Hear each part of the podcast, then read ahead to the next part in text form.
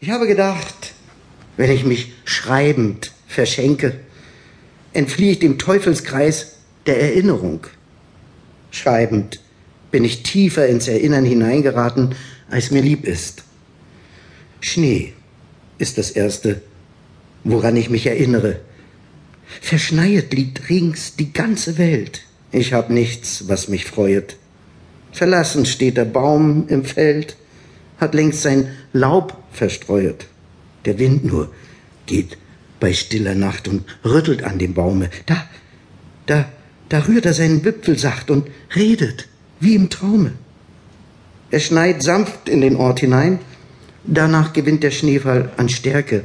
Es ist so oft Winter in meinem Kopf. Es schneit so häufig, dass ich denke, in meinen Kinderheimjahren hat es nur Schnee und Winter, Frost und Eiseskälte gegeben.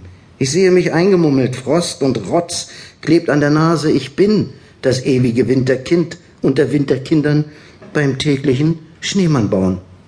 Es ist früh dunkel. Die Nacht hält lange aus, die Sonne steigt nicht über den Horizont. Es schneit auf all meinen Wegen. Aus Schnee besteht der Sommer. Schnee ist nur ein anderer Name für die Sonne. Ich sitze in einem geräumigen Automobil, einer schwarzen Limousine. Ich bin vier Jahre jung und in diesem riesigen Automobil. Schneeweiß ist die Landschaft, die ich in Erinnerung habe. Der Fahrer? Ein dunkler Schattenriss.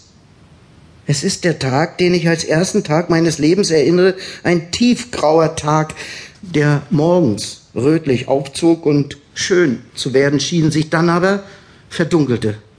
Ein Tag, der sich hinter einer Wolkendecke verkriecht, sich den Tag über als Tag nicht sehen lassen mag. Und dem Schnee das Torrent überlässt, der aus diesem grauen Himmel wie aus einer alten Pferdedecke geklopfter Staub umherwirbelt, wie beim Hasen, der bei seinem Lauf über den Acker den Igel nicht davonlaufen kann, ruft Schnee mir zu. Bin schon da.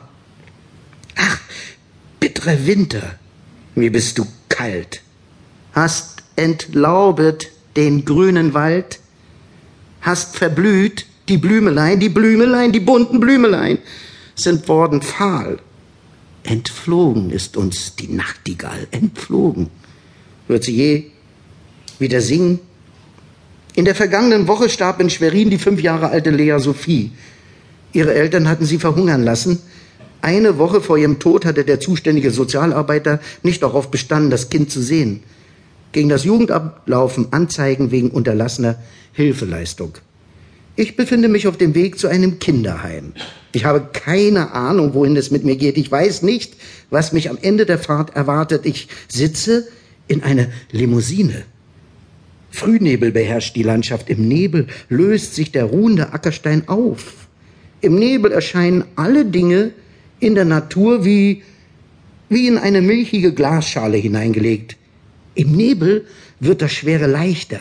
Die Welt ist mir näher im Nebel als unter Sonnenbestrahlung. Das planliegende, nur zu ahnende, weite Feld tritt geballt aus der Nebelmasse hervor, um sich betrachten zu lassen und wieder zu verschwinden. Das Unscheinbare ist erst in aller seiner nebulösen Unklarheit innig zu erleben. Der an einem ganz gewöhnlichen Tag ignorierte große, stumme, unscheinbar am Wegrand schlafende Ackerstein. Seht hin, tritt wacher aus dem Nebel hervor, gewinnt an Würde und Gewichtigkeit. Im Nebel ruhet noch die Welt, noch träumen Wald und Wiesen. Bald, bald, siehst du? Siehst du, wenn der Schleier fällt, den blauen Himmel, unverstellt, herbstkräftig, die gedämpfte Welt im kalten Golde fließen.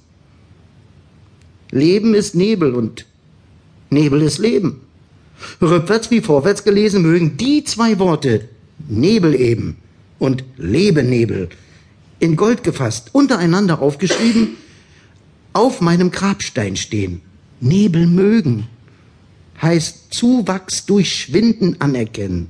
Nebel als Grundlage allen Seins zu werten heißt, Nebel als Dauerausstellung und Fingerzeig annehmen.